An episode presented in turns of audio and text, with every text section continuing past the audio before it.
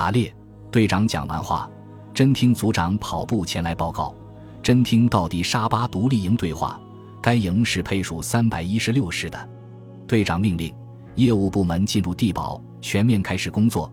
警卫部队以地堡为中心，创建二百米环形防御圈。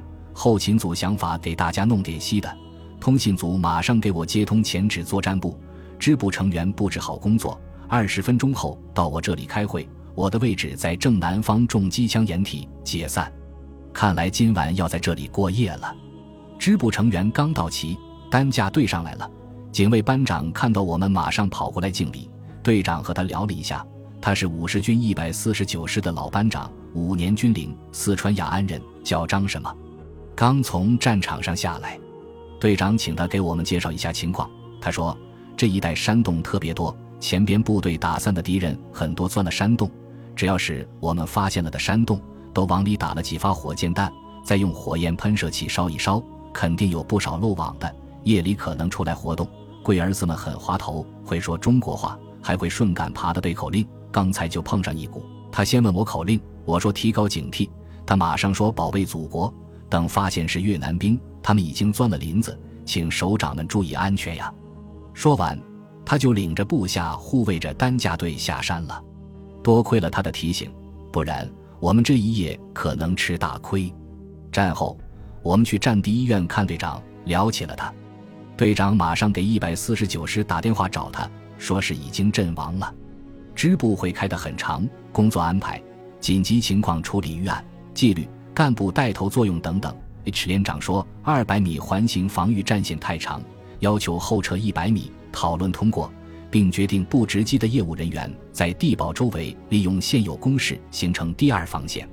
谈到口令，队长想了想说：“今晚咱们的小口令，二战区回令阎锡山。”大家全笑了。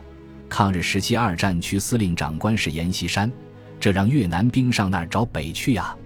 小口令是各部队内部使用，大口令是战区各部队之间使用。同志们两天两夜没睡了。队长说：“今夜不睡，明天白天轮流睡。”啊，又一个不眠的战地之夜。昨夜战火熊熊，今夜星光灿烂。从夜晚九十点钟开始，四周的山上传来零星枪声，接着越来越密。越南人开始游击了，我清剿部队也行动了。所有机器工作正常。我走出地堡透透空气。为了防止声光外泄，我们用背包堵死了所有射击孔。枪声激烈的响着，不时有暗红色的榴弹从我们头上飞过，有时就落在附近的泥土里，发出噗噗的声响。我来到队长的掩体旁，队长正坐在掩体上边，好像在欣赏夜景。见我来了，笑着问我：“怕不怕？怕啥？站着出国就没想过站着回去。倒是你。”下来吧，叫榴弹碰一下可不值呀。好吧，听人劝吃饱饭。设备怎么样？队长跳下来问我。好着呢，这批设备真棒，轻便好使。小孙在那盯着呢。军区来的同志们情绪怎么样？你要多和他们聊聊，掌握思想动态。完成任务可要靠每一个人呀。放心吧，队长，全力支持你的工作。听说你家老爷子是十五军出身，算起来咱们还是世交呢。哦，令尊也是秦基伟老爷子的部下。H 连长弯腰跑了过来，队长，那边山下上来四个人，还有一百多米，打不打？哈哈，走，看看去。我也去。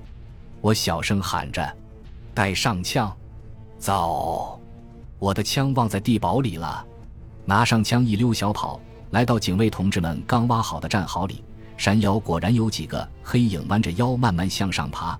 H 连长小声问：“怎么样？最多五十至七十米，打吧。”队长摆摆手：“要是自己人呢？”H 连长：“那我喊一声大口令。”“嘘，各位枪法怎么样？肯定比你强。咱军区得过第一。”H 连长说：“我是第三。”一排长也凑过来。我是机关里第一，我也抢着吹。那好，再走近点，咱试他一下。要是说中国话的，你就问口令；要是说越南话的，咱就打他压挺的。从左边起，我打第一个，李排打第二个，老熊打第三。H 连长岁数最大，小程我打第四，用点射。还有三十米。队长向斜前方扔出一块石头，四个人全趴下了。等了一会儿，看没有动静，一个人站起来，四下看了看，压着嗓子哇啦哇啦叫同伴：“哈哈，越南话，有玩的了！”敌人都站起来了，我赶紧瞄好我的目标，心跳的好厉害，枪有点抖。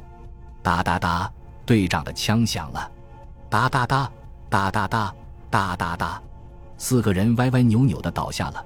这绝不是训练有素的卧倒，两个战士箭一般的冲了出去，打死了越南兵。战士们高兴的叫着：“走，验验枪法去！”队长招呼我们，用手电照着，队长两枪打在头部，整个脸都揭开了，真牛！一排长三枪全定在胸上，好枪法，好力气。连长两枪打在胸部，有一发正中十环。果然牛皮不是吹的，至于我吗？一枪左胸，一枪左肩，真丢人！你说他那心老跳个啥？哎，妈呀！有人惊叫一声：“天哪！”我打的那个人又活了，挣扎着要站起来，大家一下向后窜出五六米远，顺过枪来就打。一阵枪响，他乘马蜂窝了。再看我的枪里，一颗子弹都没了，全突突了。别人也差不多，哎呀，胃里不舒服，好恶心，不好，要吐哇！惨了，晚上吃的压缩饼干全种越南人地里了，吐完了，看看四周，嘿，到乡村里看丰年，听取蛙声一片，全吐了。